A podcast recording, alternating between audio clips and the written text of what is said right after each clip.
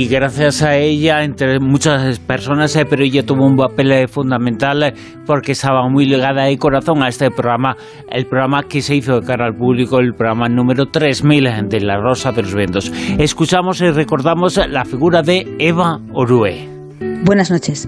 A, Cebrián lo tuve, aún sin conocerlo, de vecino en las noches de Onda Cero. Entonces empecé a escucharlo y por fin pude colaborar con él. Desde cualquiera de esas posiciones podías darte cuenta de que lo que se cocía en aquel programa noctámbulo era algo inhabitual, extraordinario, diría yo, en la radio nocturna. Pero el descubrimiento verdadero llegó cuando desde Rusia, en una primera etapa, y luego colaborando con él en el estudio, durante su paso por el fin de semana, le vi desplegar todo su talento. Si en aquel entonces la radio se hubiera hecho como se hace ahora, con retransmisión en streaming, hubierais alucinado hacer fácil lo extraordinariamente difícil. Eso hacía Juan Antonio con la colaboración de su equipo. Por lo demás, yo, 15 años después, aún sigo preguntándome, Pachimú, ¿por qué? Eva Uribe, que es una de las grandes eh, periodistas eh, de este país. Eh, uno de los programas importantes de este país, de esta cadena, era La Rosa de los Vientos, Turno de Noche, la figura de Juan Antonio Cebrián, el mundo de, bueno, el mundo de la cultura en general, la historia, la, la ciencia, la ecología, pero también el mundo del misterio ha sido importante en La Rosa de los Vientos, en Turno de Noche y en la figura de Cebrián. Totalmente, porque para él, em, él siempre comentaba que, le, que hacía un programa eh, y él se ponía como oyente. Entonces dice, yo tengo que hacer un programa que a mí me gustaría escuchar.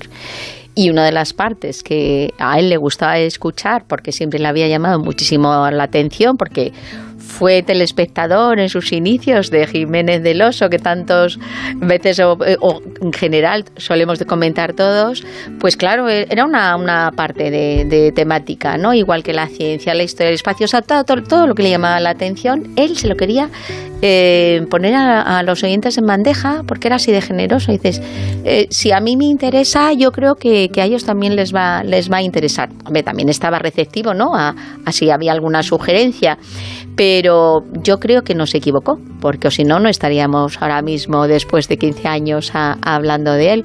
Y, bueno, pues en el misterio había muchísimos compañeros que seguimos teniendo y, que mantenemos el contacto. Y uno de ellos eh, ha sido director eh, durante muchos años de la revista de, del misterio por excelencia, la revista Más Allá. Estamos hablando de Javier Sierra.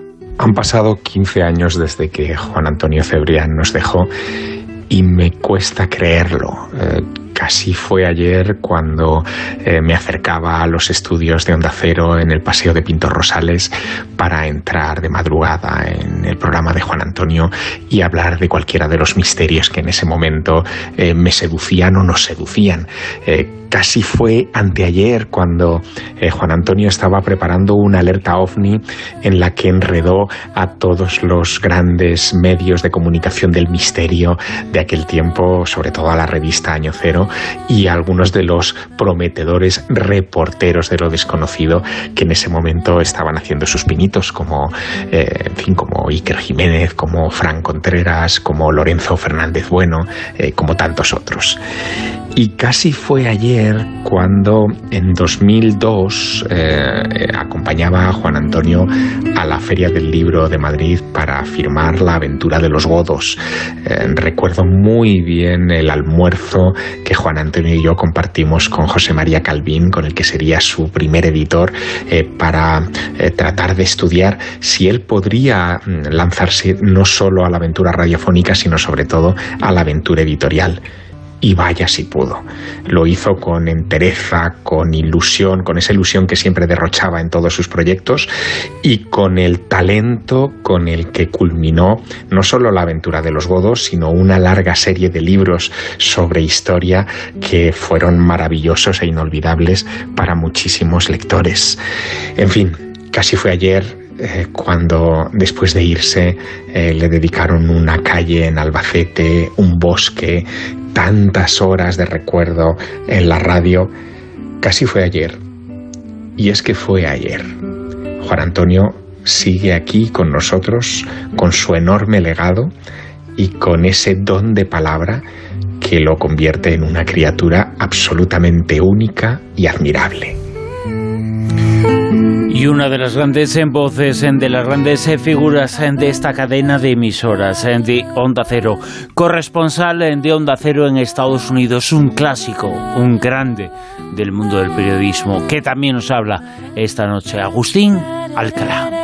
15 años sin Juan Antonio, ese gran amigo con el que pasé tardes maravillosas hablando de cine, del espacio, de los transbordadores, de los indios apaches y de los Sioux, y con el que volví a recordar las lecciones del colegio con sus libros sobre los godos, se los sabía todos, la reconquista y los romanos y esa Hispania que él tanto quería. Juan era cercano, cálido, real, un tipo bueno, uno de los nuestros. Al lado siempre de su Silvia, era muy fácil trabajar con él, muchas veces sin guion, porque siempre sabía lo que preguntar y era fiel en la vida y en la antena. Hablamos mucho del accidente del Challenger y de su investigación posterior, de los famosos O-Rings, esas anillas que llevaba el cohete y que debido al frío de ese día de finales de enero de 1986 se despegaron y causaron la fuga que provocó la explosión del transbordador. Nos hicimos los dos a la fuerza, expertos en mecánica espacial durante los muchos años que tardó la NASA en volver a mandar a sus hombres y mujeres al espacio. Dice Carlos Gardel que 20 años no es nada. A mí 15 años me parecen una eternidad. En esta noche en la que vuelvo a recordar mirando a las estrellas y convencido de que la vida es un soplo a mi amigo Juan Antonio.